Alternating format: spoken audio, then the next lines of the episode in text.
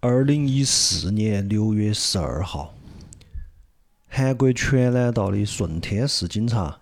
在一处果园里面发现了一具男尸。这具尸体呢，已经高度腐烂了，毛发有点脱落，面目呢也已经全废了，一些地方露出了深深白骨。但是这个尸体主人穿得颇为考究，全套的意大利西装和定制皮鞋。旁边呢散落着一些烟蒂、几罐啤酒和一些随身物品。后来通过 DNA 对比和牙科痕迹，警察判断这个人就是世贸集团总裁、青海镇船运董事长、救援派教主于炳彦。这里是野地电波，我是 Y。我是多蛇，哎，今天这个开场如何嘛？哎给人一可以种，可以，我这次主要是主打一个美剧的感觉。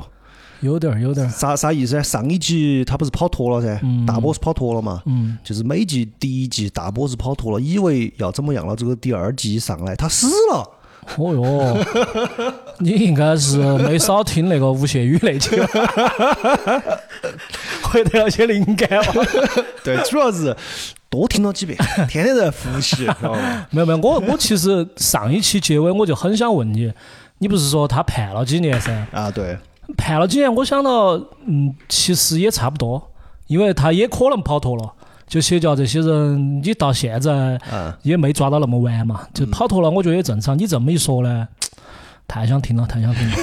这句有点假哈。OK，今天我们要讲的哈，就是大家都我们上期说过了嘛，四月号事件还是一个现记录，还是现记录，还是现记录。嗯这个我觉得现在也差不多，还是好现在像人凶没得人数也差不多，是不是？人数凶哦，哦，那凶多了嘛，哦，那有凶点多了，数韩国有点数史上最严重的海难之一。嗯嗯，对，然后这个事情你之前也了解过噻，了解过，我了记解得过。你也看过纪录片是吧？那年大海嘛，我我很喜欢那部纪录那片年。大 海，那天大海，嗯，你看那个那年大海是不是有那年三百 多集？三百六365三百六十多集啊好像是。那那天大海我觉得拍很好，因为呃，首先他那个监制郑宇盛，他也是一个拍很多韩剧的，他把他拍很多韩国电影的，监制郑宇盛啊，监制就郑宇盛很帅嘛，很帅帅很帅哥嘛， 《哦铁雨》啊，就是他哦，。铁宇也是啊，还有对然剑后宇也是他，对，就是他。然后这个事情，他当时这种抽丝剥茧，我觉得也抽得很好。嗯就是他从各种角度嘛，你待会儿应该会摆到。我觉得这个也把我的就是以前没想到的角度全部给我摆但清是楚了。我今天要告诉你，嗯，他是错的，哦，因为通过我这半个月的研 究，要得，啊心机之魔那个啥 子，我发现这个事情不是这样子哦的啊。今天今天我们就慢慢给大家，去了一趟全罗道，是不是？我浅下去了一道， 全全罗道，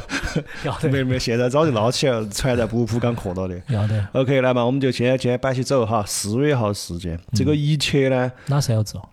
操、你他们能不能早点儿说？我刚刚起劲，你不，万一有啊人确实不晓得，世界的世，嗯超越的越，嗯，号要不要觉得这样嘛？可以可以，四月号，对，四月号，二零一四年的四月十五号这天，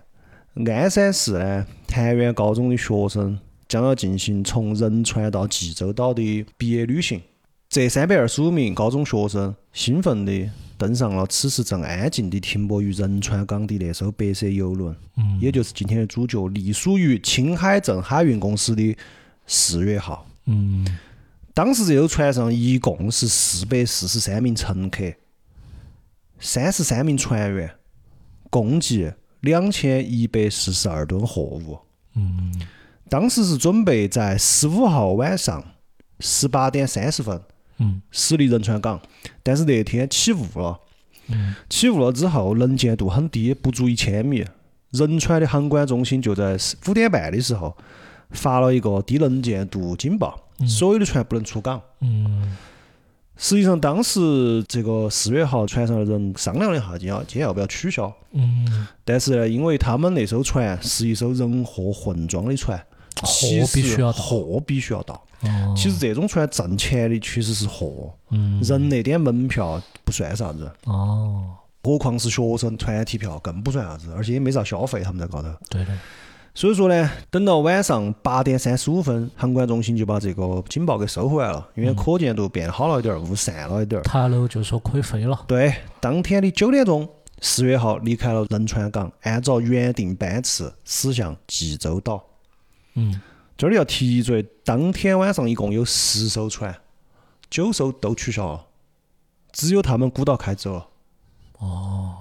但是呢，当天晚上还好，一切正常。这些学生呢，就甲板上开开 party，欣赏欣赏烟火，哈，一夜无话。到了第二天，四月十六号的七点半，轮到三副朴汉杰交班，他和舵手叫赵准基。三副三副朴汉杰，朴汉杰是一个女生，哦，一个女娃二娃十五岁。哦，对，和舵手赵准基五十五岁的一个男的，他们两个该结伴。这里我们说一嘴，通常这条航线呢，总时间是十三个半小时，从仁川到济州岛开十三个半小时。四百多公里。呃，一般来说呢是分三班，嗯有三副就有二副噻，就有大副噻。嗯，一般船长在开头和结尾的这半个小时、一个小时会在，之后就是这副三个副加上舵手分三个班，对管理层，对，算是船上的管理层和运行这个船的人吧，这个我比较清楚，刘国多那期我已经听懂了的。是吧？他们和管理层是有一些矛盾的。我以为你这方面也有涉猎，你涉猎太广了，现在真 的。上一期讲修仙的，你你也有涉猎。 是都有都有。嗯，那一天呢，其实风平浪静，嗯天气很好，嗯呃，一切都还很顺利。八点二十分的时候就要进入蒙古水道了，这个朴汉杰就命令赵准基把转向系统从自动驾驶改为手动驾驶。这个地方要说明一下，为啥子驶入这个蒙古水道就要改变成手动驾驶？是这样的，呃，蒙古水道这个地方，首先是在哪儿呢？在真岛的西边，实际上这个时候已经离目的地济州岛很近了，差不多已经走完了全程的四分之三，嗯很近了，只剩四分之一了。但是这个地方比较特殊，第一是洋流急，第二是变化快，第三存在浅水和礁石区。嗯所以说这个地方其实算是一个比较危险的事故多发海域。实际上，从零二年到一二年这十年间，这个蒙古水道曾经发生过五十八起海上事故，其中有三十八起都是因为洋流过快导致船只失控翻了啊那种。相撞。在零七年到一三年间，在这个蒙古水道中导致人员死亡的海难，就一共发生过二十八起。还是比较频繁。还是比较频繁，算是一个危险路段。嗯，那为啥子要走这儿呢？这么危险？因为很简单，昨天晚上耽搁了，想在这个地方利用洋流加速，这个本身也是很多船只的一个操作。他想用排水湾过 去，对，哦，排水区过湾。想用排水渠过 A 一八 六。嗯，在这儿呢有一个细节，这个三副朴汉杰，他虽然把这个自动驾驶改为了手动驾驶，但是手动是手动了，但很遗憾，朴汉杰是第一次亲自上手。哦，新手。这个女娃娃二十五岁嘛，她一二年的时候才从海洋大学毕业，年初才从其他的公司跳槽到现在的青海镇这家公司。在之前，她就是跟过公司的其他船走过几次这个路线，但是没有亲自上过手。之前可能就助理那种角色。对，在更早之前，她是其他公司的一名见习船员，嗯是跑跨国的，从哪儿哦到大连，到我们国家的见习船员。应该是从麋鹿到大的吧，老鱿鱼的那个船。 应该是，应该是。嗯，接下来的时间我就要用时间来表明每一分钟了，因为接下来每一分钟都很重要。嗯，我这儿给大家先科普一下，呃，所谓的度数后面会说到。你可以把这个整个船放到一个圆的中心，它旁边有个圆，这个圆就是三百六十度的圆，嗯对吧？那个度数其实就是它的方向，嗯嗯嗯其实就是我们所谓的一点钟、两点钟嗯，那个意思，只不过他们在海上改成了度数。嗯因为我的理解可能是说跟那个舵对应，嗯嗯嗯，你就可以打舵理解好多舵，理解。对，就这样子的。当时呢，八点四十八分，朴海杰他当时用雷达检查到四月号的航向变化，航向是一百四十度，他就命令这个舵手叫赵准基将航向改为一百四十五度，也就是往右再打五度。嗯一百四十五度大概是啷么个样子？就是船头朝右下，嗯差不多是四点钟的方向那个位置哈，东南方。嗯嗯，结果在船往右转的时候呢，照计机往右打了五度，发现船实际的转向比它舵打的要多一些。嗯三副就喊他说的你往回打一点儿，往左边打，嗯往左边打。这个时候他就听到赵继机说船舵动不了了。嗯，就现在整个船在往右，往左打已经没得用了。哦，嗯，方向盘打打死了。有半边方向没得了，左半边方向没得了，一直在往右边。嗯嗯于是，在这个地方，船就开始失控了，在一秒钟之内就转向了十度。这个是啷么一个概念呢？一般来说，大型客船转向五度都需要两分钟左右的时间。嗯，这是一艘很大的船，这艘船是六千八百多吨，难怪洋流有可能嘛。就是洋流和那个它的舵嗯，出现了问题。一会儿我们后面都会按按了说，我先把整个事情讲一遍。好好好，好，然后在当时整个船往右边转的时候，甲板上堆叠的大量的货柜就从左边被抛到海里面去了。嗯嗯这个也是后来很多人说，在整个船倾覆之前听到一声巨大的响声，嗯其实就是这货个掉撞了货柜掉下去，而且撞到墙了。嗯嗯在船里面，许多东西都开始往左边飞，包括五楼休息室的啥子沙发、四楼客房的电视、三楼的自动贩卖机和二楼的汽车、卡车都往上飞。后面有很多车上的行车记录仪是开开的，就拍到了这个镜头。嗯，哦对对对，所有的车都往左边，全部撞到那个墙面。我记得船上也有摄像头哈。对，然后船上的人员全部都摔倒了，而且是被抛飞起来，飞不出去是在了地下滚，是整个人飞出去了，飞了五米远。据说很多人在这个地方其实就已经受伤了。当时呢，船长是在他的休息室里面休息，这个船长叫李俊熙，时年六十九岁。哦嗯，其实前面和结尾他应该到那儿去一个，经常小时去巡视的，哦，但是因为他年龄比较大，六十九，他其实中间偷了懒了，他没去，嗯他只是前头两头出现一下。嗯，这个样子。他就立马发现出问题了噻，就冲到船桥上面。然后过了一会儿，船上的所有的船员和舵手都到了船舱里面。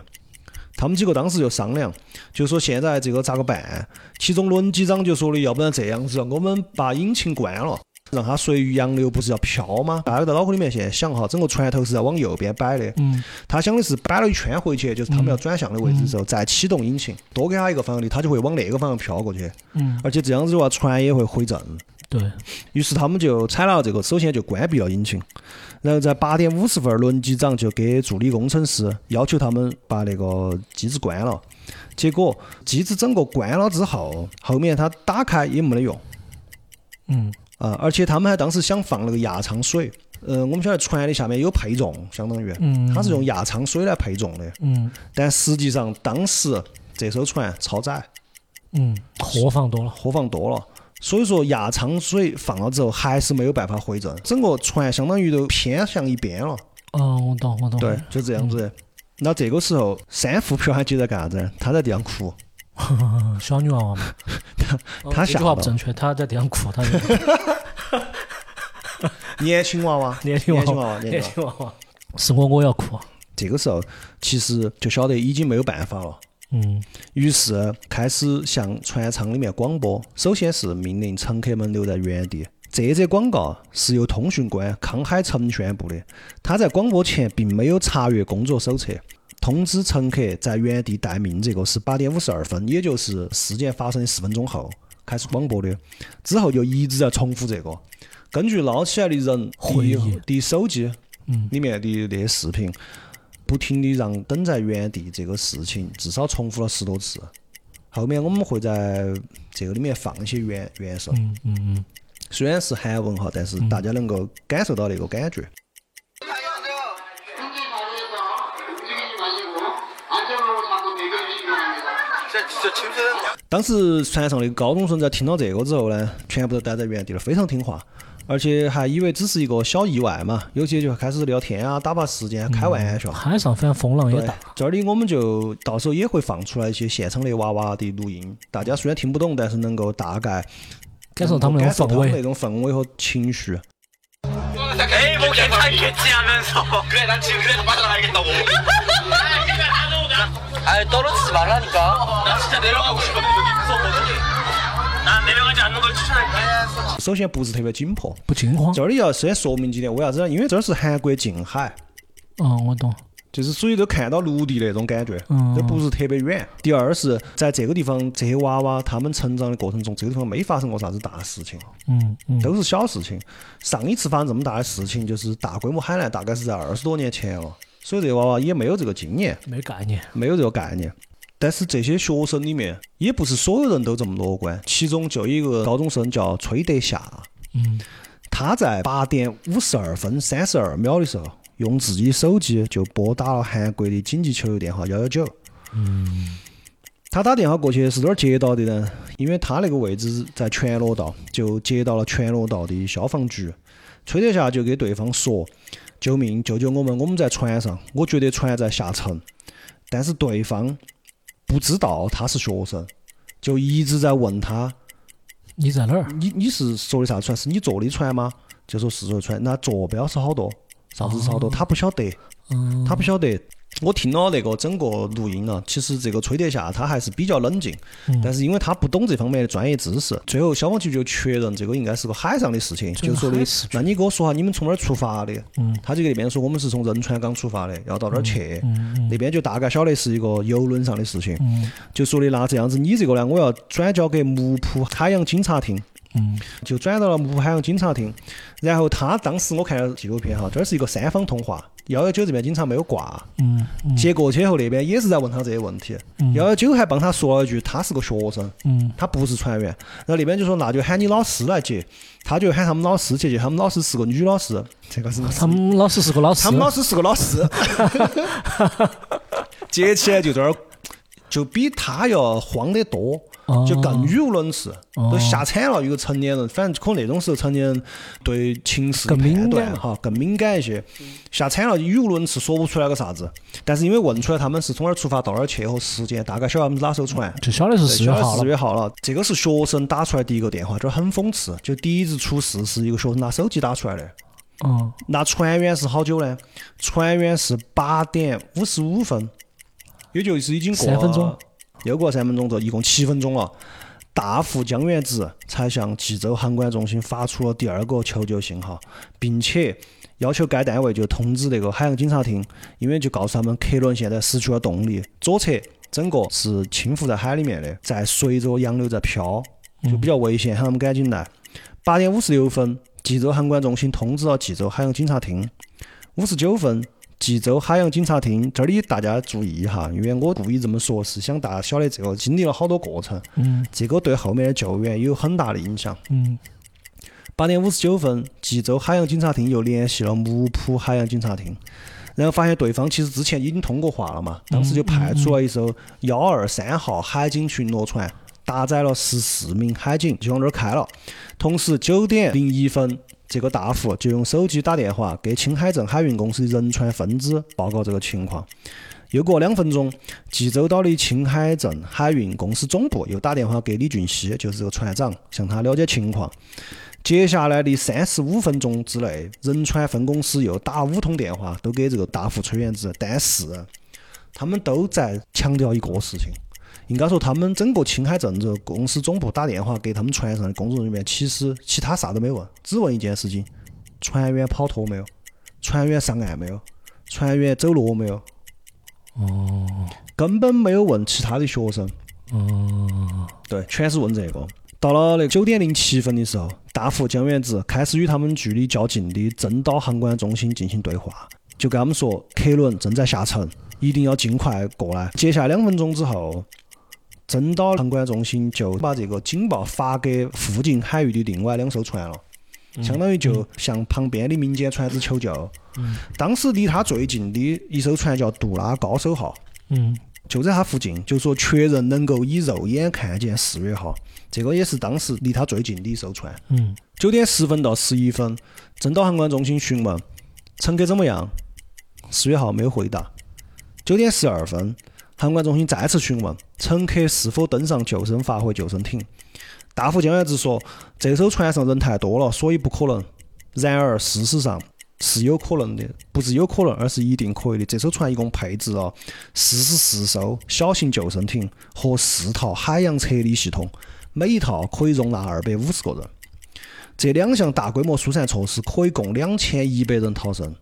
但实际上当天船上总共只有四百七十六个人。嗯，就他们完全没有考虑过这个完全措没有施考虑过这个措施。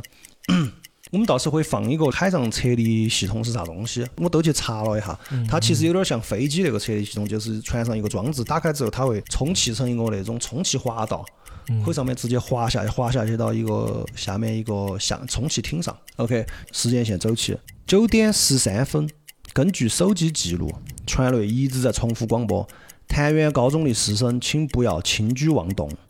谭园中学的教职员工也在他们韩国的微信上面啊，就是另外一个软件，相当于韩国微信，在群里面说孩子们不要乱动，要把救生衣穿起来。九点十七分，大福向真岛航管中心报道，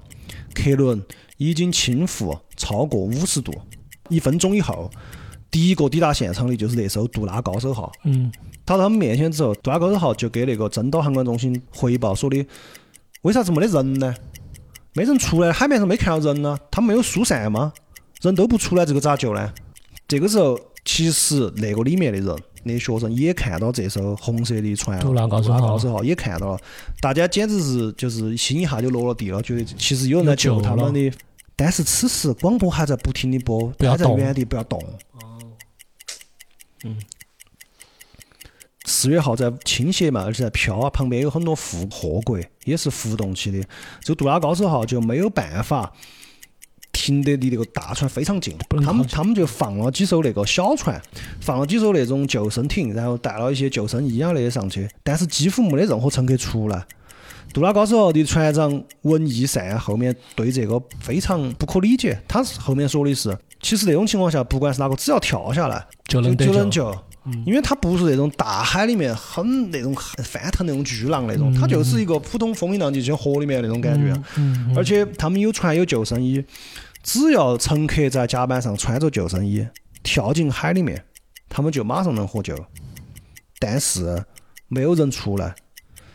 九点二十三分的时候，也就是他到达现场的五分钟之后，杜拉高手号就一直不停地向真岛航管中心报道说，就在眼前啊，喊他们跑人，要跑的话就趁现在了，没人出来，啥意思哦？嗯黄金九月时间了，九点二十三分呢，真岛航空公司接到这个之后，就给江原子打电话，马上要求乘客穿上救生衣啊，马上出来啊。江原子说的，嗯，广播设备有些故障，船人也很多。真岛航管中心就说，如果没有办法广播，你们就马上派人进去一个一个通知喊他们，嗯通知他们穿救生衣。如果没得救生衣不够，就把厚点的衣服穿起，因为厚点的衣服跳水里面，尤其是那种羽绒服啊那些会充扶气。起来嘛，会有气进去。九点二十四分的时候，那个江原子又在问航管中心说：“你们好久派人来救我们？因为一直没有人来噻好乱。”但是他就一直不喊乘客疏散撤离啊撤离，他就只问你们好久来。这边说的是直升机马上就来，派遣那个直升机下面吊吊环，你直升机吊环吊了好多人嘛？嗯嗯，它里面现在有三百多人，四百人。又过了一分钟，航管中心要求船长立即决定是不是要在此刻彻底弃船，而船长只是一直在重复地说：“船很斜，连走动都很困难。”船长又不停地追问真岛航管巡逻艇好久来，航管中心说的是巡逻艇十分钟之内就会到，直升机一分钟之内就会到。船长说，乘客太多了，直升机不够。在这个过程中，始终没有喊人撤离，还依然在不停地重复这个。九点三十三分，在附近的民用船只自愿的就已经陆陆续续的开到了这个地方。航管中心指示说，民用船你们靠不拢，你们就全部放置救生艇归橡皮艇，就不要靠过去。但是民用船去了，把船放了，没人出来。嗯嗯嗯，九点四十六分，三名海警乘坐橡皮艇开到已经快要倾倒的，就是贴近海平面的船桥那个位置，把船长和海员全部接走了。船长和船员在上了船之后，也没有给海警说喊他们去救乘客，在走之前也没有疏散乘客。十点十二分，大概有四十名学生，他们跑到了第四层甲板的走廊。十点十五分，船体倾斜超过九十度，而且倾斜的速度越来越快。十点十七分，最后一条乘客简讯发出，写着：“船正在倾斜，爸爸妈妈，我想见你们。”这个时候，船的倾斜度已经到了一百零八点一度，海水已经吞没了三分之二的船体和甲板，仅剩右舷还在海面上，船已经倒了，平倒了上面。嗯嗯，许多乘客在这个时候才开始逃窜，在这个时候逃窜出来的一批人，就是最后一批生还者。嗯，第四层甲板的四十个学生，有一些就顺着水势给冲出来了，倒下来之后我，想他翻了之后，翻那哦了个之后水进就去，嗯把他进去把它冲出来了。十点十九分，四月号几乎翻面，二十盖下去了，相当于。对，在十点二十分前，有好多名乘客被救出来了，一百五到一百六十名，这些全部都是自己跑出来的，嗯嗯嗯，而且自己跑出来之后，绝大多数都是被渔民救起来的。十点二十一分，四月号在事故发生不到两个小时之后倾覆，客舱全部被海水吞没。之后就是慢慢地往下沉，到了下午的一点零三分，海面上只能看见船的最下面，船首有一个圆球，就是船的最下面，嗯底船在头底部嘛，船头的底下有个圆球，一般是那种圆的那种东西，露在海面，整个倒扣起只有一点点尖尖了，你可以这样理解。嗯当天的海水气温十二点六度。三天以后，这艘船在四月十八日十一点五十分完全沉没，船上二百七十八人随着船体坠入四十四米深的海底。说回来，这个就是整个沉没的过程。太吓人了。我听到中间我话都跟他说，我觉得这个就跟发生在面前一样，你又没得办法。然后，比如我想，我如果是那个高手号的话，我看到这个太残酷了。而且你根本没法进去，你也不敢进去，啊对对很危对，险。OK，好，那我们就现在就开始慢慢说。倾覆的期间，这些船员不是等了一会儿船来了才走的噻，才跑的嘛？他们之前在干啥子呢？他们就在走廊里面等待，有的还喝点啤酒。嗯，船长和大副在七个不同的时间通过电话与青海镇海运公司的工作人员联系，一直都在说话。嗯他们总共从船出事到走，中间在船上待了四十分钟。他们也知道船会沉没，那个叫啥子？有一个叫姿态调整嘛，啥子那个啥子线哦，就是只要过了那个线，那个船是不可能再翻过来的。嗯，他们也知道这件事情，知道船会沉没，但是他们没有做任何救援乘客的事。最先获救的船上人员是船长、轮机长、大副和二副，他们是在九点四十六分左右逐一获救的，十点十三分就离开现场了。港口的那个经济服务人员还询问这个男子是哪个，海警其实在他上船时候就知道他是船长，但是后面海洋警察厅表示，为啥子小孩他是船长要先救他？他们说法是因为他是对四月号最了解的人，并且可以帮助挽救乘客的生命，所以说就先把船长救下来了。而且实际上里面是有人在装莽的，朴汉杰就是三副，嗯他走的是第二波，他走的时候他自己是在装莽，他当时用了一个化名，他没说自己的真实身份，哦，他装乘客走了。他装乘客走的，嗯哦而且他在上面还用微信，就是他们的微信哈，嗯给他那几个不是有三副就有大副二副噻嗯，还发微信。最后的遭了，这个事情我搞砸了，咋个办？船看这个样子，那边跟他说的，嗯，这种程度的话，诉讼是肯定跑不脱的。嗯总之，尽量把自己责任甩远一点吧，推给其他人。嗯船长当时离开的时候还非常冷静。据后来的海警说，他当时在那个海警厅上还把自己身上的钱打湿了，拿出来一张一张的晒起嗯，晒。嗯。但是在这个时候，这些学生又在干啥子呢？从已故学生朴淑贤的手机记录里面显示，八点五十二分，也就是刚刚出问题四分钟，有个男生就说：“哎，不开玩笑了，我想出去，我认真的。”还有人说：“我不想死。”九点零三分，一个学生说：“我应该在死前录下遗言了。”逐渐的，随着那个时间的过去，船越来越倾斜，他们也变得越来越焦虑。之前的那种半开玩笑啊、打打闹闹那种，就慢慢的变少了。人们开始讨论我们会不会死，船长在做啥子哦？我们要乘泰坦尼克号了吗？而且在这个时候，已经有人开始用电话向父母告别。当然还是有部分人就保持着乐观嘛。但是在这种乐观和恐惧同时存在的情况下，依然没有学生试图往出跑，因为一直在重复让他们在原地等待。哇，这个真的但是在这个时候，在学生们不知所措的时候，在船员都跑的时候，其实是有人在奋力救援的。嗯，有六名匿名的生还学生在医生中开庭，就说我们在原地待命，当那个水有些水就开始进来了，班主任要求每个人都穿上救生衣，蒙在我们头上，他就跟我们说，等一下水淹过来之后，我们就会浮起来，我们就从那门上出去。嗯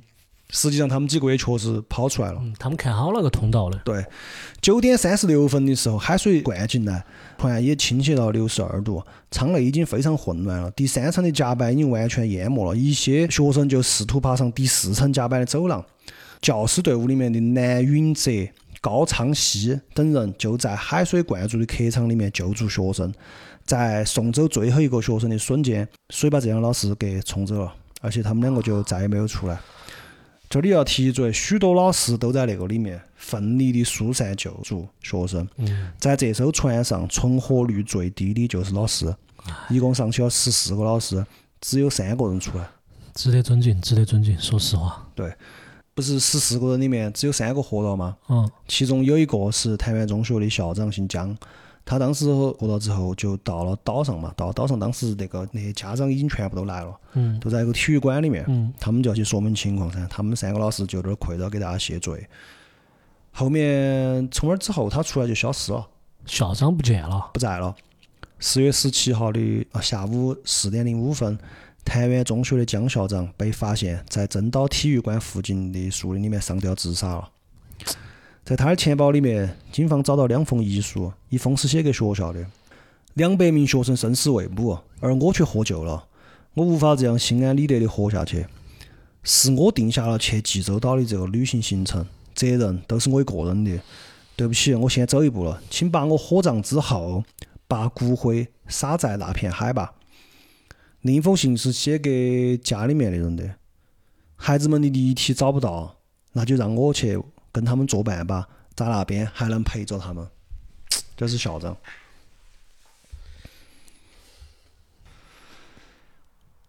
OK，那救援这边又是哪么个流程呢？我们说船里面当时发生的事情，我们又来说救援的视角。实际上，在八点五十八分，第一个报警来了之后，木浦海洋警察厅就派出了一艘巡逻艇，就是幺二三号。联合参谋本部在收到全罗南道关于船只倾覆的消息后，韩国海军第三舰队在九点零三分也派出了一艘英勇下级导弹艇。九点零九分又派出一艘同级的导弹艇。这里大家，我希望大家能记一下这些单位哈。当然我要说非常扯。九点零三分，全罗南道水产资源科、水产协会、木浦渔业通信局等单位都发出了“客船沉没了，请快去营救吧”这紧急信号。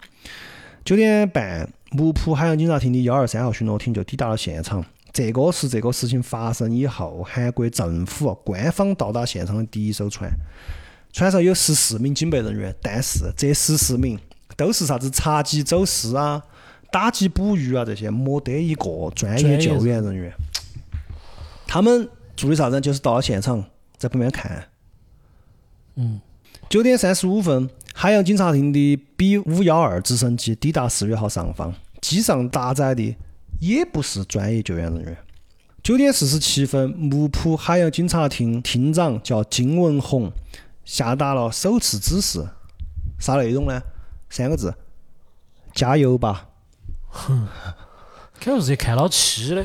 九点五十三分，西海地方海洋警察厅指示：幺二三号巡逻艇支援，请佩戴安全装备登上游轮，让乘客们安静下来，让乘客们疏散。但是，就是刚刚我跟你说到了现场在那儿看的那个，一直没得一个人进入船舱。后面当被问到为啥子不对乘客施救的时候，他们这个单位回答的是：因为当时船体倾斜得非常陡峭，进去会比较危险、比较困难，所以他们当时折中的办法是站在外面用扩音器叫乘客离开船只。但是当时那个船上有飞起直升机的，听又听不到听，又听不到，嗯，所以说，当时里面的人就只是看到来了很多船围在外面，没人进来救他们，也没人进来通知他们。嗯，然后外面的人又觉得我们都到了，这个船里面的人一个都不出来，嗯嗯一个都不疏散，然后船长那些又早就跑了，嗯，就这么一种情况。哇，太怪了这个事情。而直到十二点零四分，海军的海难救助队才终于到了现场。然而，他们还是没有携带潜水装备。海军方面解释说，海洋警察厅那边给我们发援助请求的时候，根本没有通知我们要潜水人员。现场可以说到这儿，大家也听出来了，非常的混乱。嗯，里面的人不晓得往外跑，外面的人不晓得要咋个救，甚至连发生了啥子都晓不得。信息不对称。有好乱呢，我简单给大家报个菜名，大家就晓得有好乱了哈。九点零四分的时候，海洋水产部成立了中央灾难安全对策本部，随后将相关业务移交给安全行政部。九点十分，也就是过了六分钟之后，海洋警察厅、海洋水产部、教育部等部门又共同成立了事故对策本部。九点三十五分，韩国国防部又开始运作灾难对策本部。五分钟以后，海洋水产部宣布该事故是海上事故，归我们管的，因此又成立了中央事故整理本部。与此同时，韩国保健福祉部又派出了救护车和灾难医疗支援组到真岛。十点整，木浦地方海洋水产厅又成立了地方事故整理本部。到了下午十五点零七分，京畿道道厅，相当我理解是我们这儿省省上，嗯，又开始运作灾难安全对策本部。刚刚我给大家报这一连串菜名，就是由不同单位在不同时候根据不同的职权成立的各种这样本部、那样对策部。但是有个问题，成立来成立去，没得人负责，始终没有找到总指挥是哪个，听哪个的，这个事情到底哪个说了算？接下来我们该啷么做？嗯没得，甚至于朴槿惠，她在上午十点就接到了事故报告，但是在下午十七点十五分的时候才首次出面。而她抵达首尔安全行政大楼后，她问了句啥子？听说学生们都穿上救生衣了，这个那么难救吗？ 也就是说，到了下午五点过的时候，她都不晓得这个船上的学生根本就没有疏散，没出来。嗯嗯，看上去他不晓得嘛。实际上后来根据最后现在哈爆出来的，他们青瓦台和海警厅的通话显示，在当天上午十点五十九分，在场的各个部门虽然成立了这样，成立了那样，但其实唯一统一的东西只有通讯，其他的都是各自为政。嗯嗯这些官僚也在上面扯这样组织、那样组织，划分责任、划分那个的时候，在现场实际上是有人在做事的。在当时呢，南海渔业管理集团的那个渔政指导员叫朴生基，他在十点零四分的时候就开着他的那个船抵达了现场。他身上装了个 GoPro，他们经常去查那个渔政，就是非法捕捞啊那些的时候，他要记录嘛。嗯他身上就带了一个 GoPro，他就把现场都给拍下来了。当时他去了之后，现场有很多船，其实根本就不缺船，但是不晓得为啥子都不动，是也没人参与救援，嗯因为官方的要在那儿等，然后民间的又不让上，官方的要指挥交通一样，海上交通那种感觉。好，船多了，到最后还堵起 了。对，十点零六分的时候，这个朴生基就没管那么多，直接将他的公务船全罗南道二百零一号开到了四月号船尾，开始救助乘客。海警当时就是幺二三号，根本不愿意上去船内，但是这个渔业指导员这冒险登上了甲板，最终他与同事一共救了二十八个人，包括最后一名生还者叫朴俊赫。很巧的是，由于他们那个是公务船，船的尾巴上就装了警灯，就在闪。当场的很多那个在那儿没动的渔民就以为他就代表了官方意志，哦，就跟到往上就冲跟。到往上冲了。总共这一段时间之内，一共救起了一百二十个人，在这十五到二十分钟。而海警幺二三号，就是包括后面抵达的，在抵达现场四十到五十分钟之内，只救起了五十个人。爆膀子嘛。哦，就纯爆膀子。这一切在当场现场这么混乱的情况下，在舆论方面也可以说是混乱之极。在十一点整的时候，中央灾难安全对策本部就向青瓦台报告说，没有人员伤亡。由于这个报告，上午十点零一分儿，NBC 就直接开始发新闻，根本没有核实，全员救出。因为 NBC 发了这个之后，又被其他的媒体媒体转载转载。KBS 在十一点二十六分钟又发送，嗯，学生全部都获救了。被这几大大型媒体播出之后，小媒体又转载，当时一度就认为全部救出来了，甚至连总统本人都认为，不是说都救出来了吗？一直到后来被揭穿是咋回事？家长陆陆续续就到了现场，就不在体育馆里面，他们就在里面打地铺了噻。就联系不到人，打地铺以后就出来名单，嗯出来名单就是说这上面怂娃儿被救出来在哪儿嘛，嗯，接不到人，在哪儿嘛。嗯后面被揭穿之后，中央灾难安全对策本部就开始说，那我们要确认一下再回复。也就是说，他们在发出这个消息的时候，根本不晓得到底有几个人获救，甚至那艘船上到底有好多人都晓不得。嗯，太乱了，真的太乱，我听到这儿太乱了，而且各个就是我主要看完是每一个部门有每一个部门的山头叫码头，国防部还出来插一脚，说的当时美国海军太平洋舰队在当天就派遣了正在黄海活动中的人，他妈在黄海活动，操，傻逼！派出了 两栖突击舰“好人理查德号”与舰载直升机协同参与了四月号海空救援，而且我们还向美军要求要增派兵力，结果，别个美军当天上午公报的报告书说的是，确实收到了这个沉船事故，我们也确实派遣了，但是韩方以措施效率为由要求等待，而且韩国海军还要求直升机撤离现场。也就是说，每一个人说的话都不一样，但是都是有利于自己的。我懂，我完全懂这个意思。我可不可以插两句了？你可以还是查，要接到你可的。以查，我把这整大段讲完，就是这儿就是整个混乱的救援的过程。嗯，你说嘛？我最大的感触就只说一个事情，就是呃汶川地震，相当于是现在汶川那些房子看到有些要倒，嗯，然后已经有人遭了，已经有房子在倒了，然后所有的武警、警警察、官兵都去了之后说的不要进去挖，房子还要塌。嗯，然后民间的人就在那儿不断的在那儿找去挖挖具啊，啥子啥子，就开始救人。那这些人就说不得行，要不得，你们不能这个样子做，还在等消息，不可能啊！我们国家是咋做的？我们国家是。你记不记得有七个还是几个勇士、飞到那个上头，嗯硬飞、盲飞、能跳，能跳对，就是六千米高空，对，就是没得任何的，可能身上带个地图就硬跳。我们国家是这种救法，你那个是相当于是一层一层的在，没得一个纯粹成体系的应急方案，而且我感觉大家都在甩锅。确实你说到点子上了。现场确实就是没有人负责，对，没效率很低。啊对，效率非常低。就是说我后面看了这么多哈，我觉得这个事情分两边，一边是它为啥子发生，嗯，这个我马上要讲。但是在发生之后的救援为啥子效率这么低？很简单，我觉得刚刚不是有很多这个厅、那个道、那个市、这个部门、那个部门成立了很多啥对策本部嘛？嗯，不同的主管部门嘛。对，其实对于这些当权者来说，这个不是一次单纯的救援，这个是一次高风险的政治投资。站在岸上的那些大人们瞻前顾后，手术两端，其实不过是希望能够打出一张稳赚不赔的牌。如果赚不赚不清楚，那至少不赔。嗯啥子不赔就是不负责任。嗯所以说，为啥子老是在考虑在等这儿要通过那儿的那个消息过来，要那么那么指挥我们，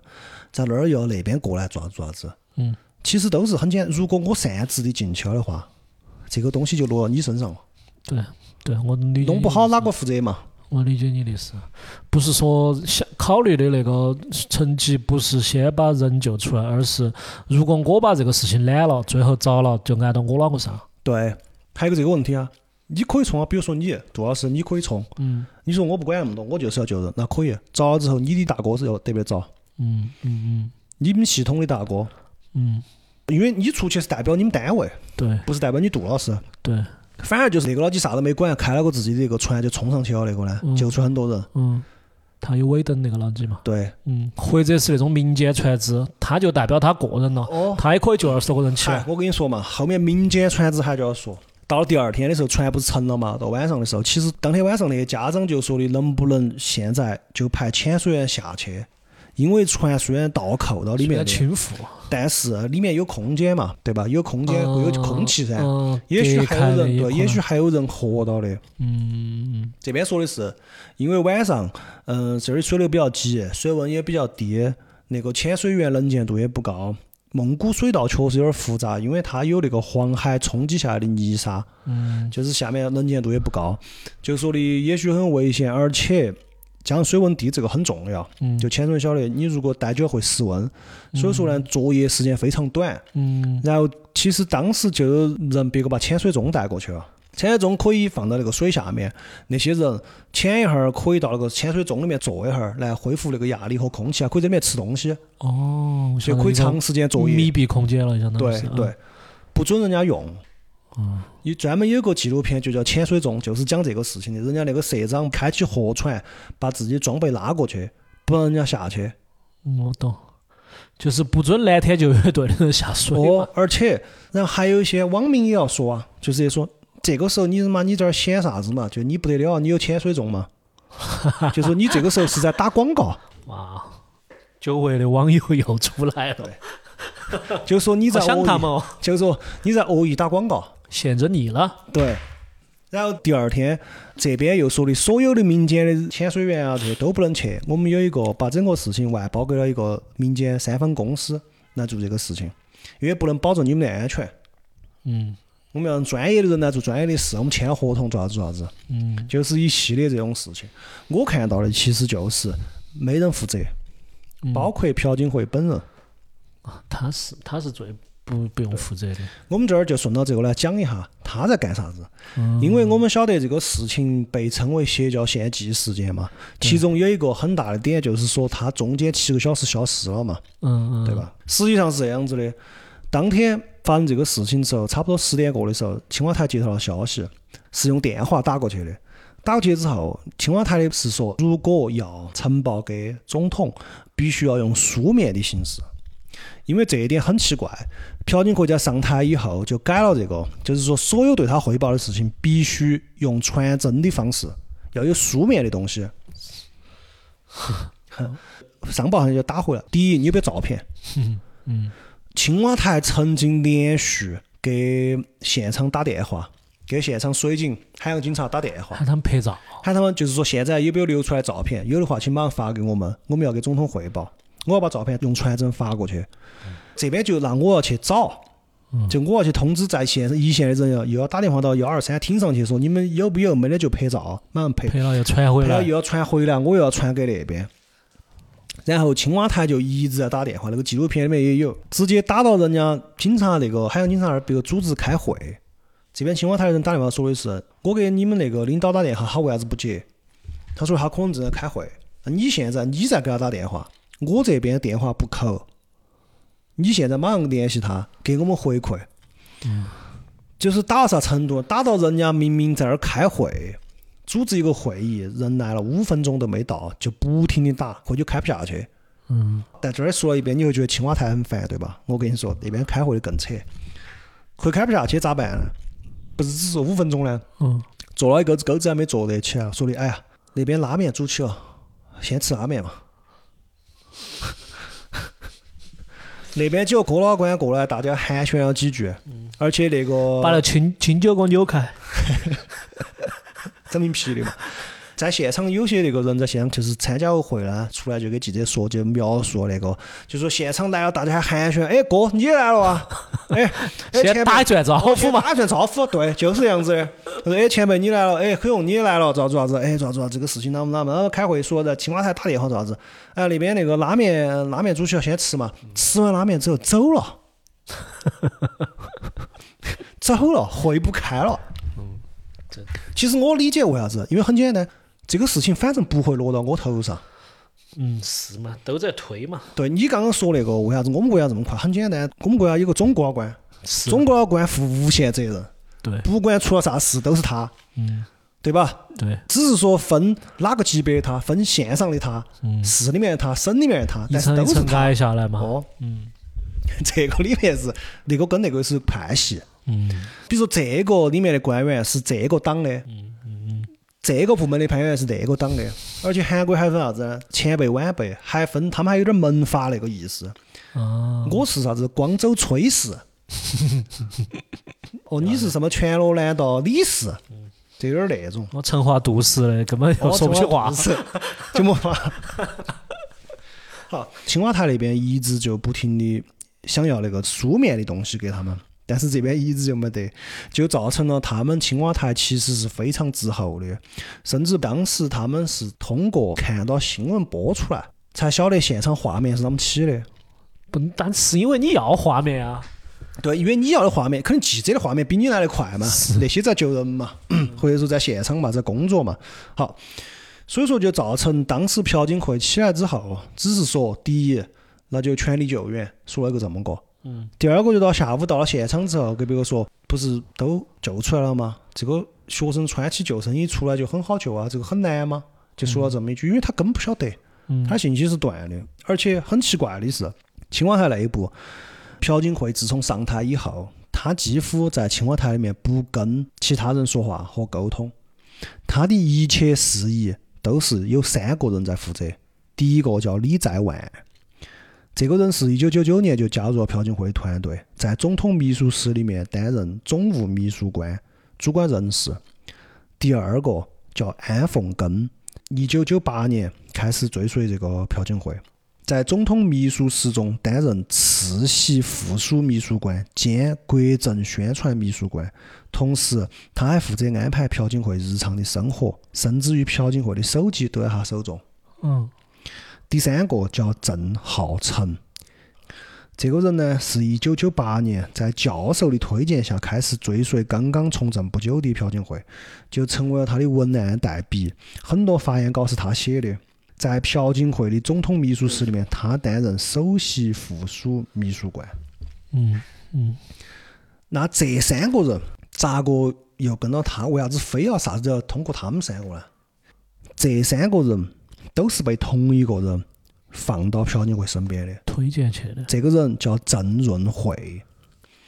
这个人现在呢，没得啥子就是奇怪的那些头衔啥子了。我查了最后资料是他在乡下养马，开了个马场。从这儿开始就很电影了哈，嗯就隐居了那种感觉。嗯但他实际上曾经担任过朴槿惠的首席顾问秘书和大总管。朴槿惠身边的很多议员和参与选举的人都是由他推选的，而他的妻子就叫崔顺实。哦，为啥子朴槿惠进了青瓦台，所有的资料、所有的汇报要书面的形式？嗯，因为书面的形式才能可皮分儿给崔顺实谈。哦，崔顺实大家就记得有个闺蜜甘正门，哦，有印象，有印对象，吧？？她呢是朴槿惠的闺蜜，嗯，闺蜜甘正门里面招李妈那个人。好的叫闺蜜，啊不好的叫敌蜜。其哦，不好意思啊，刚刚又讲了一个互联网烂梗，啥叫低迷嘛？敌蜜就是敌敌人的秘密就叫敌蜜。这个崔顺实啊，可以说是整个事件也是很大一个主角了。最我感觉神神秘秘的这个人，其实对，我们这儿就介绍一下崔顺实，那又是咋个跟朴槿惠搞到一起呢？因为崔顺实他爸叫崔泰敏，嗯这个崔泰敏又是哪个呢？这个就是马上要就要连接到当代现记录这个邪教有关的东西了。嗯崔泰敏是韩国一个叫做永生教的教主，中国老啊倌，对中国老倌。之前不是一直有个都市传说，就是整个事情都是为了复活哪个呢？作为献祭，嗯，对吧？嗯，对就是，他，先复活他，就是复活他，哦，他已经走了，他已经走了。这几百个娃娃扣到那个海里面，把他复活了。，对嚯，所以整个事情为啥子我说说说说挖挖挖就挖到这儿？一种说法哈，嗯就是呃阴谋论的这个一种都现市实传说说的这个说法，就是说一切其实都是为了这个崔泰敏。那我们就要说，为啥子这个崔泰敏这么重要？那个当总统的都要朴槿惠都要妈复活他，嗯对吧？我们就要从他的生平开始说起了。嗯，哇，戏中戏，这这个崔泰敏呢，是一九一二年出生的，他当时出生在日治时期的朝鲜，嗯曾经当过殖民地当局警察，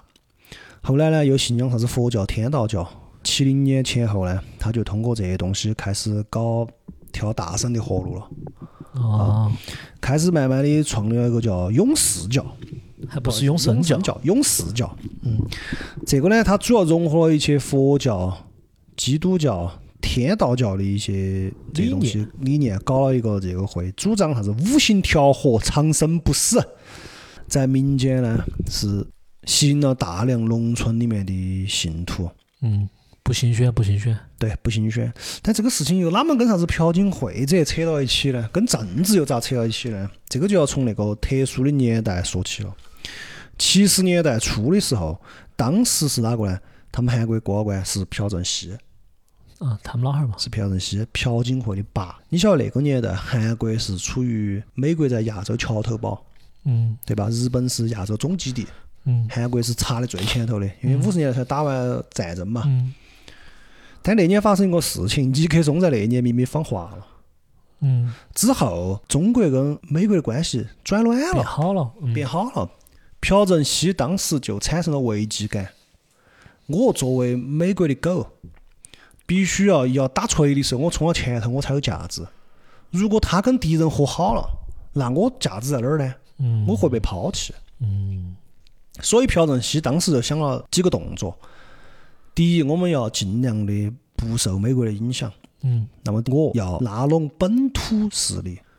就是我要跟韩国本土的势力搞好，嗯嗯，要其接中地气，，要接地气。就是首先人民大家都支持我，嗯，然后你美国抓不到子我，那因为你美国如果不需要了，因我为觉得可以内他循 本环来，是个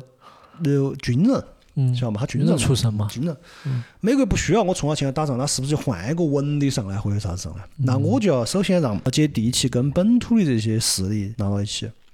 这个里面就用得上在农村地区有大量信徒的民间宗教，嗯从这儿跟这崔泰敏给连上的，嗯嗯这是第一。第二，你中国跟美国关系回暖，那我也要跟朝鲜关系搞好。所以当时呢，就跟朝鲜又弄了一个在中美联合公报发布的五个月之后，一九七二年七月四号这天，也是美国国庆日这一天，朴正熙和金日成联合发表了南北共同声明。他们就是要在不依靠外来势力干涉情况下实现和平统一。作为同一民族，我们应当超越意识形态和制度的差别，终止一切武力挑衅，停止军事冲突，促成民族大团结。这个其实也被视为一次对美国外交的抵抗，嗯所以后面他遭刺杀嘛。有种说法就是是美国那边 CIA 安排的，就是找了个人去刺杀他。嗯这是第二个动作。第三个动作是啥子？他为了稳固自己，并不受韩国国内的各种派系的影响，因为他晓得，首先这个国家除了我，美国也安插了很多，嗯还有各个派系，北方也有很多啥子，嗯啥子议会选举啊，这个就是说，如果说在这种比较复杂的情况下，可以通过各种方式来斗争我，比如说议会啊那些，干脆我他妈直接独裁了。啊直接我独裁，我说我说了算。一九七二年的十月十七号，朴正熙宣布了大总统特别令，即刻解散韩国国会，停止一切正当集会，全国进入戒严状态。自此，韩国就进入了一个以朴正熙总统为唯一领袖的独裁阶段。他也确实通过这种方式，杜绝了各种政党势力对国会的渗透。他就是这个三步走的动作。嗯当然，也因为这个，那么他遭到了刺杀。嗯一九七四年八月十五号，他遭到了刺杀，结果他没死，把他妻子卢英修给弄死了，嗯就是朴槿惠的妈。啊，我晓得啊，当时朴槿惠的妈被刺杀了之后，朴槿惠非常的难过，因为痛失母亲嘛，嗯，我而且我记得死到他面前的，看到他死的。嗯，看到他死的，朴槿惠在旁边，那么这个时候，崔泰敏敏锐地嗅到了机会，他就接近朴槿惠，跟他说：“你母亲托梦给我 了，她要我来照顾你。”嗯这是对他女子的招数。对他爸的招数是啥子？你朴总统不是要啥子民间那些吗？嗯，我来，我宗教马上配合你，成立大韩民国救国宣教团，在乡下，你推进你的那些乡下的改革的时候，我的宗教就是救国宣教团跟到你一起来，物质方面你搞定，精神方面我来搞定。他他就上才去深度绑定了这两妇女，而且他又把自己的女子催生师介绍给了朴槿惠。朴槿惠比催生师大四岁，嗯，作为朋友、作为闺蜜、作为助手，在日后整个朴槿惠的政治生涯中，这个崔顺实都一直陪在她身边。嗯，而且甚至到后面，到事情发生的二零一九年的时候，朴槿惠身边的所有人，就那三个最重要的人，都是他们两口子安插的了。所以说，这个也是为啥子会出现所谓的邪教献祭说，因为大家可能没有想过献祭献祭啥子，就是想符合他。哦，崔泰明和朴槿惠到了后面到啥程度？美国的那曾经解密一个文件，说的是韩国大使馆给美国那边发的，就说的这个人基本上已经完全从身体和灵魂上控制了朴槿惠。这个崔泰明就相当于韩国的拉斯普京，就那个妖僧，俄罗斯那个。那个拉斯普京将来有机会我们也可以讲。嗯，OK，所以说整个事件就是为了所谓的符合这个崔泰明。他就是国师，国师，嗯，对的。但是，只有但是，说不经准过。我这段时间的研究，嗯，我认为不是。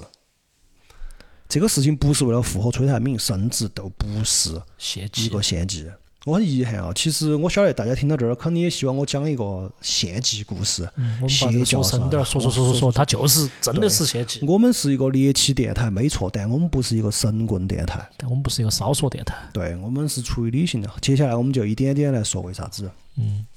首先，任何事情要有动机。嗯，我们刚刚说的要符合崔泰敏这个事情，好像觉得这是显而易见，其实并不是，因为他们之间下面这个朴正熙后面也被刺杀了嘛。就前两年不是有个电影叫《南山的部长们》嘛，就是讲他，就剩这两个女子，两个老汉儿都走了，就剩这两个女子。嗯，相依为命。对，但实际上并不是我们想的那样子，这两个女子跟他们老汉儿之间都没有任何问题，并不是，就是我们一厢情愿要把她复活，做啥子做啥子，不是，不是忠心耿耿那些东西。现实世界中没有那么那个。首先，崔泰敏走的时候，崔泰敏有十五个娃儿，他结了六次婚，哦，邪教教主这个属于基操了， 基机操，场机场，而且甚至都不算啥子，才十多个娃儿。嗯，少了点儿，甚至少了滴点儿。对，他一九九四年走的时候，好像是因为肝功能不全还是咋个，反正走的时候、走的比较急，没留遗嘱。嗯，他当时已经深度绑定到起来了，他留下了巨大的邪教帝国嗯和巨多的钱，十五个娃儿是展开了残酷的斗争的。嗯，崔顺实在当时被安排去朴槿惠身边，也本身就是个工具人，也不是说就是你就是我钦定的，将来就传给你了。嗯，他们哪儿就用他而已。嗯，崔顺是属于还是经历了一个啥子九子夺嫡这种事情，嗯，好不容易把这个的合纵连横、长袖善舞，他联合他啥子同母、呃呃同父异母的弟娃儿哪们哪们，嗯把那个弄下去，把那个告下去，而且跟到这个朴槿惠两个人是闺蜜情深嘛，就是两个人互相扶持。嗯，相依为命，宫斗了一番之后，争斗了一番之后，他们两个才出来，嗯，掌握了巨大的这个宗教帝国。而且崔顺实是一个其实比较务实的人，嗯就是说在拿下这个邪教帝国之后，他就根本就跟这个离得很远。他爸爸的标签才是一个邪教教主，崔顺实就是个生意人。哦，他拿下这个之后，就成立了很多集团公司，搞各种事业。他就不是一个神棍，很务实。而且她跟崔顺实两个互相打配合嘛，然后加上她跟她老公嘛，又帮助崔顺实嘛，这选举啊这些东西，就是一帮番助朴槿惠，帮助朴槿惠。嗯，其实她还是她爸的那个打法，嗯，就是我是在一个下面安到的，但是政治上面我需要一个人立起来，手套嘛，对我就扶持你。嗯，而且做的也非常成功。崔顺实作为一个成功的商人，他甚至被认为是韩国真正最有权力的人，他是影子总统，相当于。嗯，这朴槿他惠政商都吃开了，所有东西都要他那个嘛。他屌到啥程度哈？威胁三星，哦，威胁 SK，、就是韩国三三大集团直接威胁人家，嗯而且威胁很简单，像我新成立的集团叫 K 体育嗯，注资，当时李在镕是给了两个多亿。人民币啊，就几百亿韩元嘛，那我们去，反正就两个多亿。李在镕，你晓得噻，三星的那个，还给他女子买马，嗯买马术学校，他买女子买马场那种，啊。但是 SK 那个老头儿呢，比较刚一点儿，我知道凭啥子嘛，我也财阀。嗯， 第二天，朴槿惠就因为啥子问题把他抓了，就那种今天你不给你不保把护这个钱费，交了，呃，明天就有人来查你消 防，就这种感觉。说的好顺口哦。 该有哪个地方搞因过为呀 我？天天就要查消防原来原来随时要查消防，就是它发展到这种程度。那我就想问你，一个人通过那么惨烈的斗争，对吧？走了那么多路，起来钱也挣到了，现在也那个，我要把我们老汉儿复活抓子嘛，哎，复活喊他来控制我，我继续给他当工具人，嗯，对吧？而且而且你邪教本来就要洗白，我已经走到后面那一步了，你又喊我回去，懂。动机上这个就没有 对。就雍正复活前康熙嘛，他康熙回来又把皇上当起，我又在底下把你忘到。哦对，而且这我说不而走且我好不容易把你的邪教帝国洗白成普通的起，嗯就说不走。然后第二个就是说啥子哦，这个呃有一个说法嘛，就是他那个这次这个四月十六号沉没这个阴历是三月好了好了好，跟那个崔泰敏的那个忌日不是也不是。崔泰敏的忌日我都找到那个墓碑的照片了，但是那个是个大 V 的照片，我我就不用了，免得说我剽窃人家哈。嗯，人家的那个阴历生日也不是那一天，也对不上，差得远差也不差得远，差差点时间，晓得嘛？第二是啥子？如果说一定要献祭，嗯我们就假设他们两个就是嘛被思想控制了嘛，因为这个时候可能有些比较喜欢，阴谋论嘞，喜我就想说有点杠， 有点杠。听着说，那邪教他们两个被洗脑了噻，被控制了，他不需要那么多逻辑啊啥子。虽然说你这个其实是不合理的，因为如无必要，勿争实体，对吧？我们肯定是选有逻辑和简洁的那个答案，对吧？你非要硬编一个出来也可以哈。我要献祭，我是不是低调点儿把这个事情做了嘛？嗯，我非要在白天，然后在离近还很近的地方，日妈搞个全国全世界都晓得的事件，嗯，然后喊你们来给我填检查我，来抓子我，我杀点死囚要不得，哦我非要杀学生。对，就是说哪怕我要杀回，我是不是晚上，那我们就把它处理得漂亮点儿？嗯，嗯，制造一个事件嘛。而且我觉得这个还有一个问题，就是朴槿惠她作为一个政客，经历了重重磨难，爬上总统的高位，她不可能说那么任人摆布。对，实际上是大家是一个就是利益共同体嘛。其实说的是利益，实际上你想嘛，邪教教主他本人是很清醒的，他当邪教教主是为了啥？他就是为了钱嘛，为了权嘛。实际上，朴正熙和崔泰敏两个难道互相不了解对方是啥子货色吗？都晓得，只是因为对方刚好有自己要的东西，所以说两个人经常合作，看上去哦，你是教主，我是总统，包括崔胜实和朴槿惠两个也是这样子的，大家求的就是财，求的就是权，哪么可能去搞这种啥子啥子 复活啊 这些事情嘛，对吧？他不管咋子啊给你传教，教主自己信不信是另外一回事，邪教教主要的是你信。因为这样子才能把你把我的钱掏出来，才能把你的女子弄过来，让俺我来享用。你邪教教主真信了，普救世人，咋不把自己的钱拿出来发给大家嘛？你是邪教教主，你是神，那你去帮大家嘛，你应该割肉喂鹰噻，对吧？都是把你东西弄到我这儿来，所以说那都是空了吹，啥子 邪教献祭，他们真正搞这些人，人家自己是不信这些的，哈，人家求的是啥子，人家很清楚，他就为了钱、权、色，就这三样东西。现在人家已经走到邪教更高级的，就是已经洗白了，就是我再会搞邪教称低级的事情。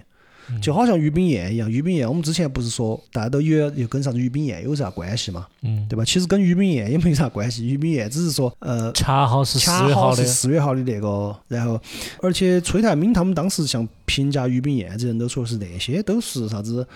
农村里面跳大神的骗子，嗯人家崔泰敏是要最后要往高头走的，嗯，要当国师要的嘛。当国师的，而且要洗白的。总之吧，就是邪教这个不是这样子的，但是这儿只是说不是的那个，但我没说是啥子。嗯好，就我们要慢慢来把整个事情给大家还原，为啥子会变成这个样子？嗯这个呢，就要从我们刚刚提到于炳彦，对吧？嗯我们就从他们的公司来说哈，最重要的是啥子呢？是要从这一艘船，这艘船为啥子在那儿就船舵失效了就嗯就倾覆了嘛？对吧？也不应该那么严重啊。我们就要来说一下这个船的历史，我们要来说一下为啥子这个事件变成这样子，其实都是有原因的。哦，这艘船呢，是一艘日本的船，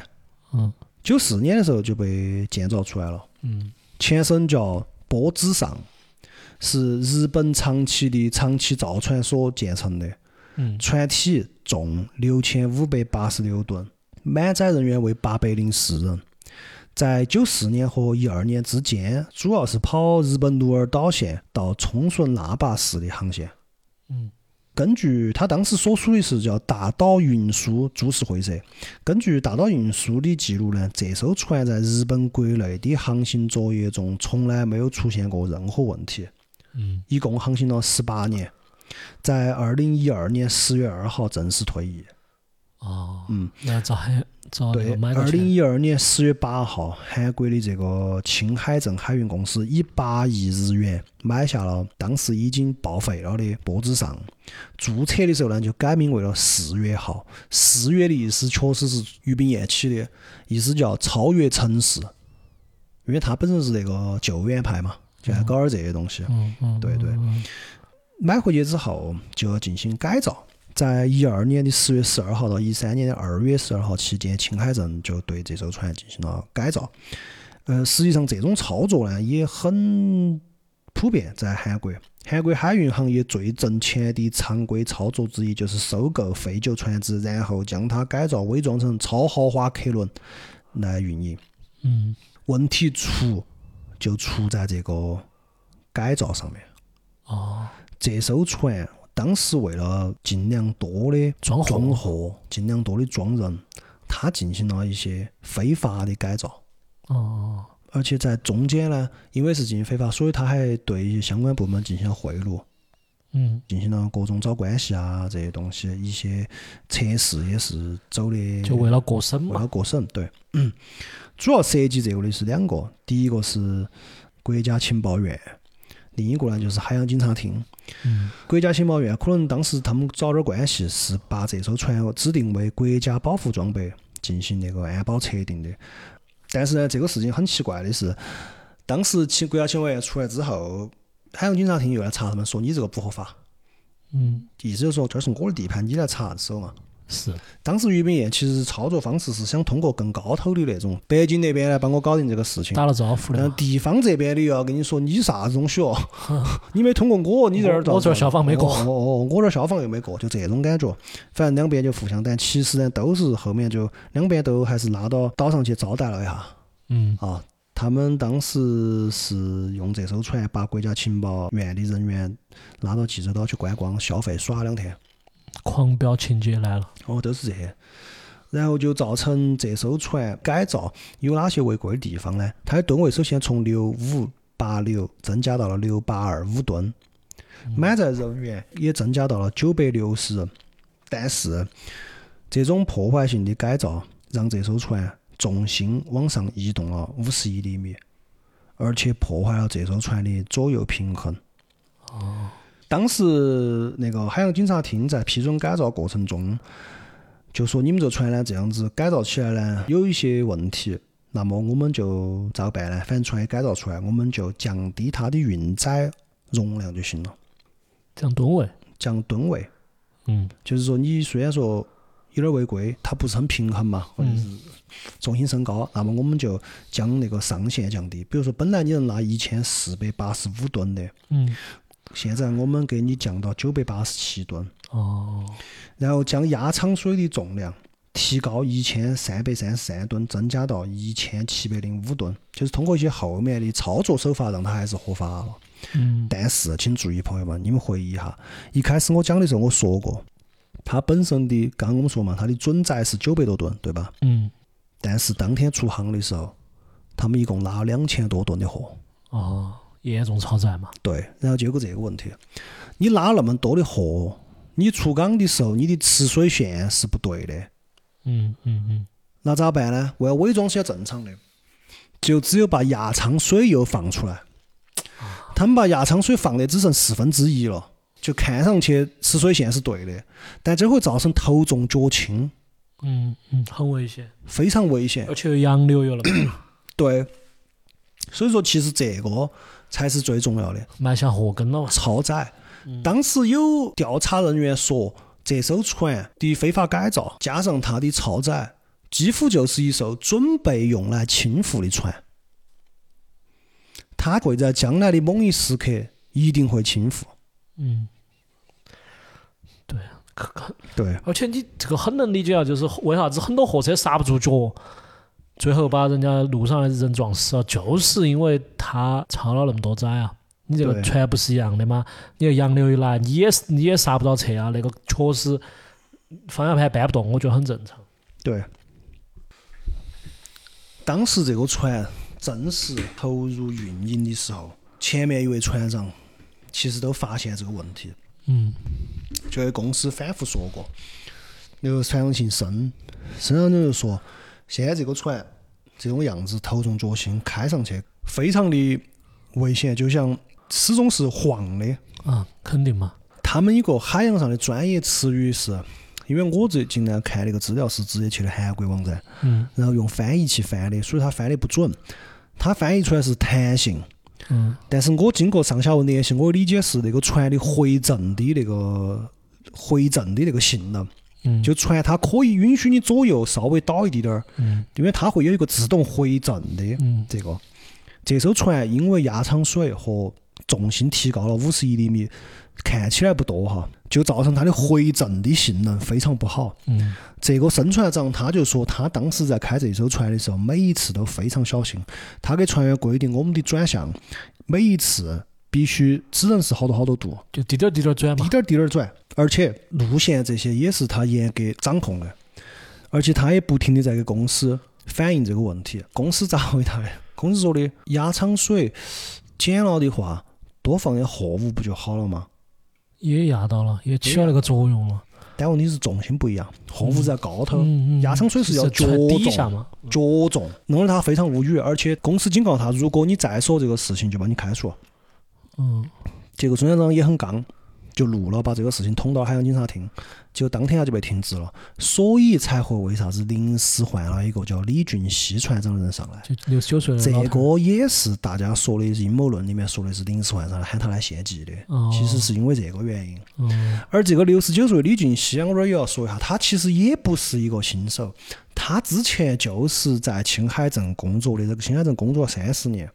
但为啥子这次又临时喊他回来？青海镇又是咋的？好，人员上我们又来说，青海镇为了让这些人给更少的酬劳，他耍个啥招式呢？退休返聘。我猜就是反聘。对，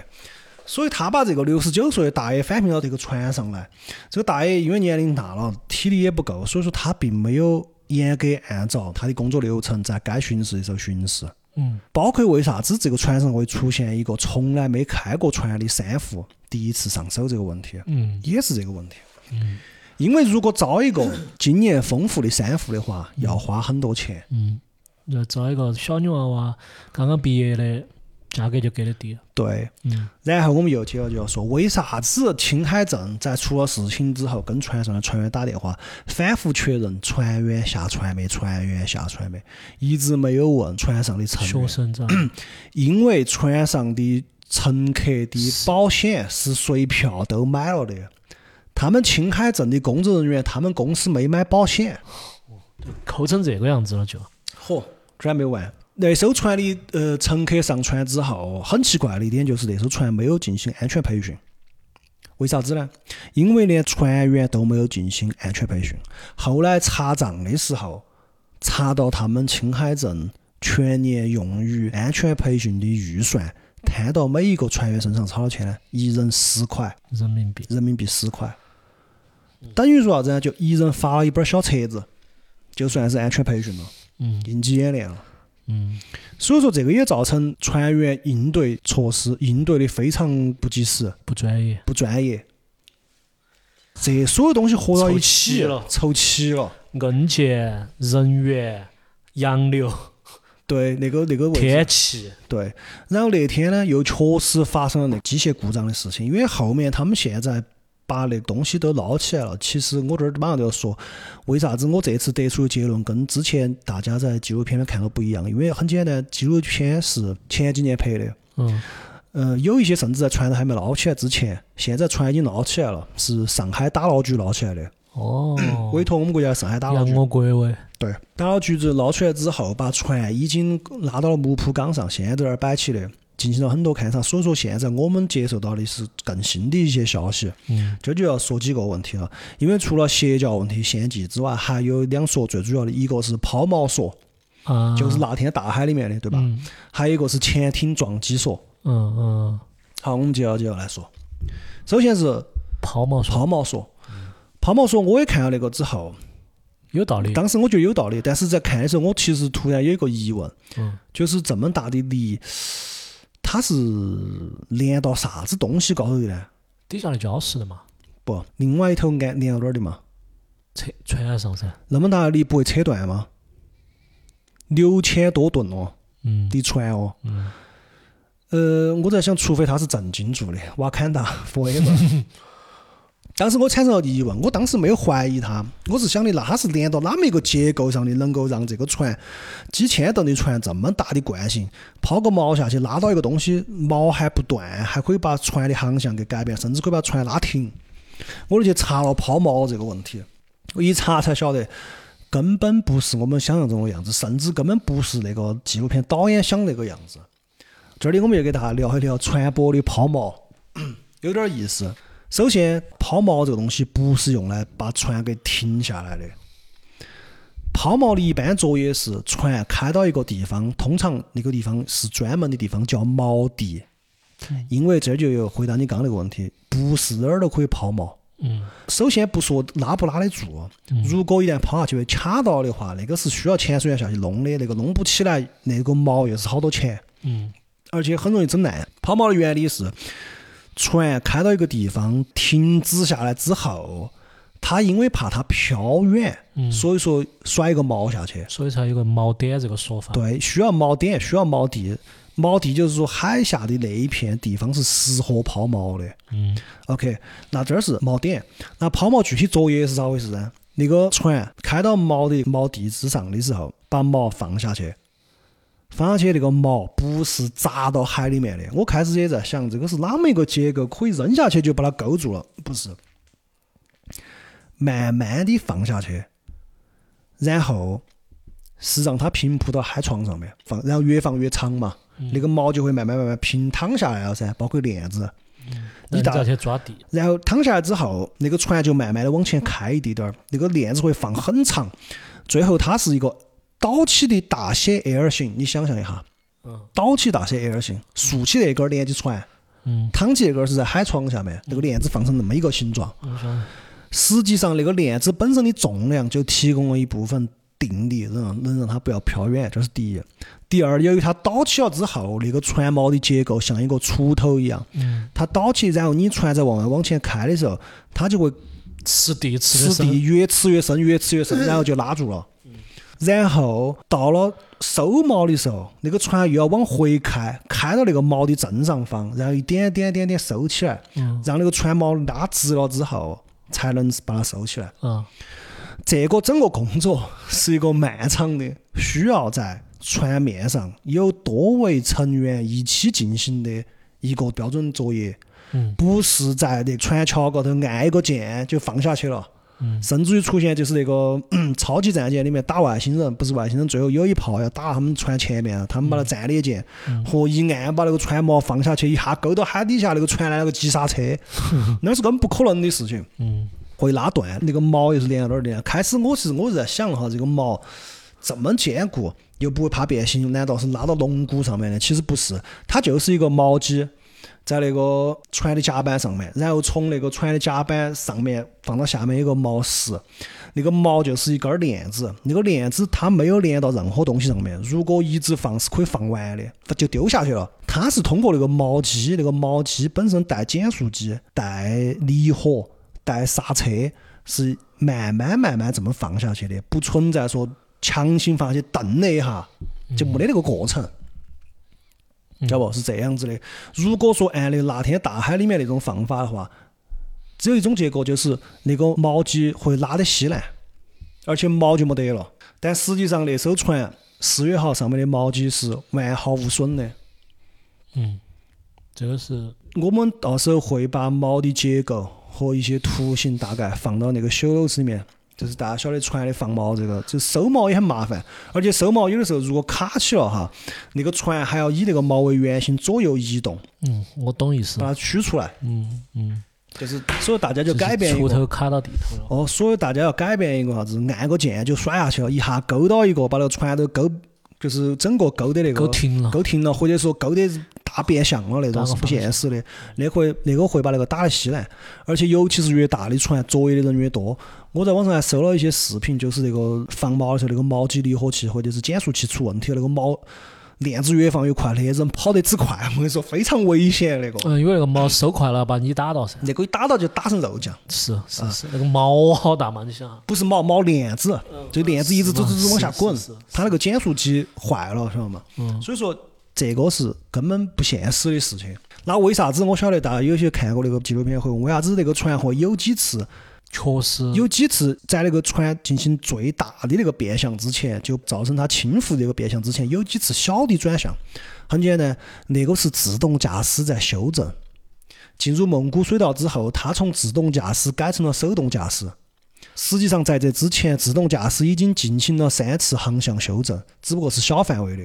所以说，从航迹上就看到那个船，我们开了开了，稍微偏了点儿，开了又偏了点儿。那个阴谋论的人就会说是，就像有人在故意要啊让船翻一样，就老是在正常打方向。因为那儿是自动驾驶侦测到洋流，让那个船偏了之后，自动修正了船身，修正了三回，只是幅度不大。但这种叫所以是说关了的嘛。在这之前，哦，已经修正了三回了，三副晓不得，三副舵手都没意识到这个问题，所以在航迹突然出现了这个，嗯，好不好、o k 这个是抛锚 说，然后其次就是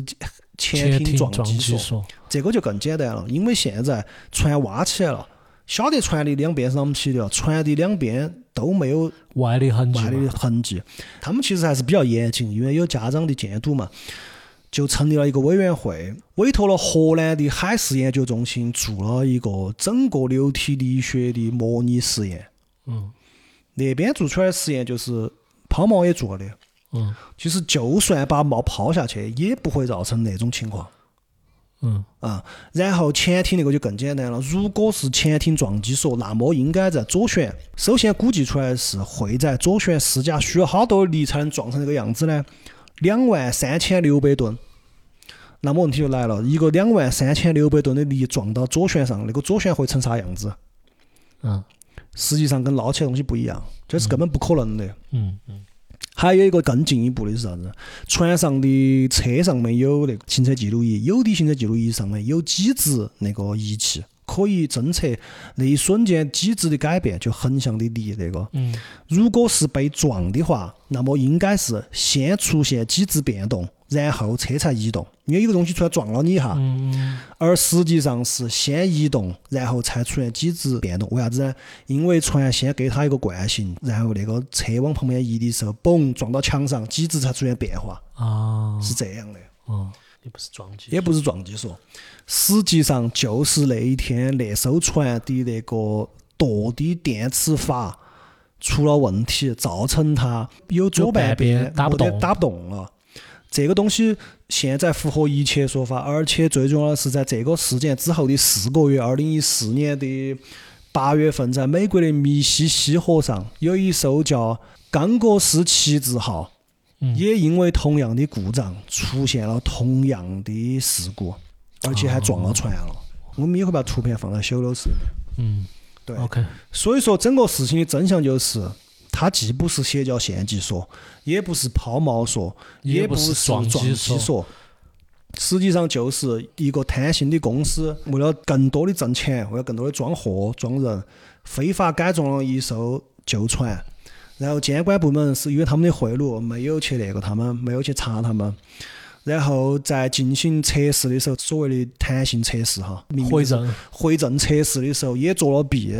嗯然后又因为省钱找了返聘的一个老一小两个人，老的体力不够要睡觉，年轻的从来没得经验。嗯然后又加上那一天又刚好是涨潮之前的潮汐，潮汐力又很大，加上那个蒙古水道水流又很复杂，所有这一切东西加到一起，让这艘船沉了的。嗯然成了之后，由于这个公司他根本不在乎这些学生那个，这些人也没有经过撤退的训练，也没得预算，嗯，而且也没给他们买保险，对又不停地问他们，所以说这几个人就先跑了，嗯跑了之后又没给学生说，然后学生因为没受过安全训练噻，那个当时那个播音员只是就不停地重复说大家要安全啥子，随便翻个车子高头写的要大家安全的待到原地不要动，嗯就没有想疏散这些事情，他没得疏散的流程，嗯他没得疏散的应急预案，因为没有预算来做这个事情，一人只是发了张嗯培训册子没到位，对，就造成这个后果。然后加上来的官员又当踢皮球，踢皮球，又门牌林立，又考虑自己的这样，考虑自己的那样，摔锅，哦，甩锅，手鼠两端，唯唯诺诺，停到原地又不前又不做事，酿成了这个惨案。很清楚了。就是这样子的。对，然后朴槿惠他们那关系我也理清楚了，就是跟这个确实不是为了复合那个人，他没有这个动机，嗯，好吗？ 朴槿惠就是一个工具人，这个确实是，他就是一个木偶，他就是一个傻白甜，在这个事情出来之后啥都晓不得，就说了句学生们不是都穿着衣服出来了吗？难道很难救吗？嗯，就是一个也不咋尽责任的人。当然，他后面也遭了他的那个哈，因为这个事情，朴槿惠的支持率跌得非常低，后来就又一爆发了崔顺实这个事情，天道好循环，崔顺实闺蜜干政们又爆发了，就把他们给弹黑了，现在坐牢，就这样子的。那最后就说回这个于炳彦，于炳彦呢，他就只是因为。我们又说回跟之前要连起来，啊于炳彦他在武大阳事件之后，实际上是受到了一些牵连的。虽然说没判他死刑，没做啥子啊，但是他不是就被调查了吗？嗯调查了之后也被抓抓了几年嘛，狱里面待了四年。他当时就深深的明白，就是搞邪教这东西挣不到大钱，尤其他这种在什么农村地区搞邪教这些，你想真正搞邪教就是国师那种崔泰敏这种才可以，他想挣大钱。然后呢，他就想啥子呢？他就开始在狱里面通过遥控自己两个儿子进行啥子游轮生意啊，这些搞的啥子世贸集团啊、青海镇啊这些。当时他们去做的这条仁川到济州的邮轮航线，也是韩国人气最高的一个邮轮航线之一，也很挣钱哈。当时他们最高峰的时候，世贸集团旗下有三十条游船，嗯对，很挣钱。而且他慢慢的经过这个事情之后，不是世贸集团后面又交给李妈了嘛，嗯就破产嘛，这要清算嘛。他其实就没啥钱了，他慢慢的于于炳彦个人已经在走往海外转移资金的动作了，他想跑了。嗯结果又遇到这个事情。实际上，这条船在当时好像说的是一个月能够给他提供几千万的现金，这个对他来说是他们家仅剩不多的很重要的现金流，他也不可能拿这个来帮崔泰敏来复合。然后嘛，来复合崔泰敏，我脑壳气爆了！我本本来都要跑，而且你又跟我没关系，你还洗我？你说我他妈只是一个农村里面跳脚小丑那种。 于明艳也是天道好循环，这个事情落到他脑壳上，晓得吗？他的儿子两个先被传唤了之后，他就想跑，跑了之后就一直在逃。其实发现他的地方离他家的别墅只是两公里多，走路十分钟就到了。他就一直在外头逃，最后就死了。死了呢，是因为是梅雨季节，曝尸荒野嘛，没过好久就腐烂了。所以说呢，故事的真相就是这样子的。我真的声音都说湿了，我操！很很很精彩，很精彩。我觉得听完这，我们在这儿录，可能差不多录了一个多两个小时吧，嗯两个小时。我觉得第一个是真的是一个知识输出型电台哈，你可以了解到船上的领导层他们分了哪些人，船 船的抛锚的船的锚是怎么样的，锚点是啥子，锚地是啥子，什么样的机制。然后这些嗯各种人物粉粉墨登场之后，他们的关系是怎么样就的，是以及他们的你前世今生。你你准备的这段时间，我确实没 耍，没偷懒。是是是。第二个是，我觉得这个确实是一个抽丝剥茧、祛魅的过程。对，就我们之前说是说名字确实起得大，呃，献祭，但是我们最后还是都可以落到一个科学的角度来分析它这个船和这个世界到底是怎么回事。对，我觉得这一期对，呃对，而且我还想说一个呢，其实呢，我还是觉得这是一个献祭，这不就是献祭给权力和欲望了嘛，嗯对嘛？就全献祭给金钱了嘛，一个邪教教主的金钱的欲望和这些政客的权力的欲望嘛，对对吧？我先说就是，我觉得其实现确实也献祭了，就是啷么说呢？就是天道好轮回嘛。嗯你举头三尺有神明是这种意思。你做了这些，偷偷改你的吨位啊，偷偷改你的吃水位啊，这些事情，早晚有一天还是会在某一个海域、某一个晚上，就是一就是会有你的果。就是一个像我们国家还有强制报废，相相当于是你在在我们国家你已经强制报废的车子，你突把它弄起来之后还加了吨位，哦，你说到这儿还提醒我了，然后也很巧，那个李明博之前韩国的游轮是二十年报废，嗯，他他妈的改了，改成三十年，然后这个船就可以运行了，哦，这些人真的晓得吗？该他们去，你想嘛，九四单方的年走九四年的船嘛，你如果是二十年，二十年都还在，嗯嗯，三十年的话，二十年还在，本来二十年其实一四年就不那个了，因为一四年的时候他算不过来账，他就不得买这个。对对，他觉得这个船还能再开十年，哦，就这样是这一切造成了这个事故。反正现记录吧，就继续往下做，后面还会有各种邪教事件或者啥子事件的。但是今天这一期呢，因为跟上期连到一起的，我就想跟大家说，还有就是今天，因为我们这个很这期会比较长，因为我确实做了很多资料，我在阅读的过程中，我也发现对它有新的认识，而且我是发现大家确实不应该陷入那种邪教献祭的狂欢，就啥东西就来了那个，就说是邪教献祭。必须是共济会，肯定是光明会，光 明会。对，实际上啊，朋友们，邪教献祭说在韩国都不是主流声音。都站其出实去，韩国反而人家不咋个提这个，是我们看闹热的喜欢说人家邪教献祭。嗯为啥子呢？因为韩国他因为他才真正的在意这个事情，他做了很多科学的调查和分析。嗯，家长那些委员会啊，现在一直都在盯得很紧嗯的啊。这个事情实际上后面也有很多人因为这个获刑嘛。嗯呃，一共是诉讼三名负责人就是专项调查嘛，于炳燕他是那个已经死了嘛，业主川业主已经死了，然后他的儿子呢都受了调查，然后包括一些部门，两个啥子特别调查部门啊，这些都受了调查，呃，船长及十四名船员。以及其他的所有跟这个相关的部门也好、组织也好，给他啥子证书，帮他运营、受贿这些，一共一百七十四人涉案。然后以杀人罪的就是李俊熙，判的是无期徒刑。因为韩国是没有基基本上韩国没有明文禁止死刑，但是基本上在一九很少执九行几年之后也很少那个，他比日本还执行的少。无期徒刑是船长李俊熙十二年，大副江元直，呃，轮机长是朴基浩十年，二副金永浩七年，三副就是那个朴汉杰那个小娃娃，我差点 说小娃娃小娃娃小娃娃，五年。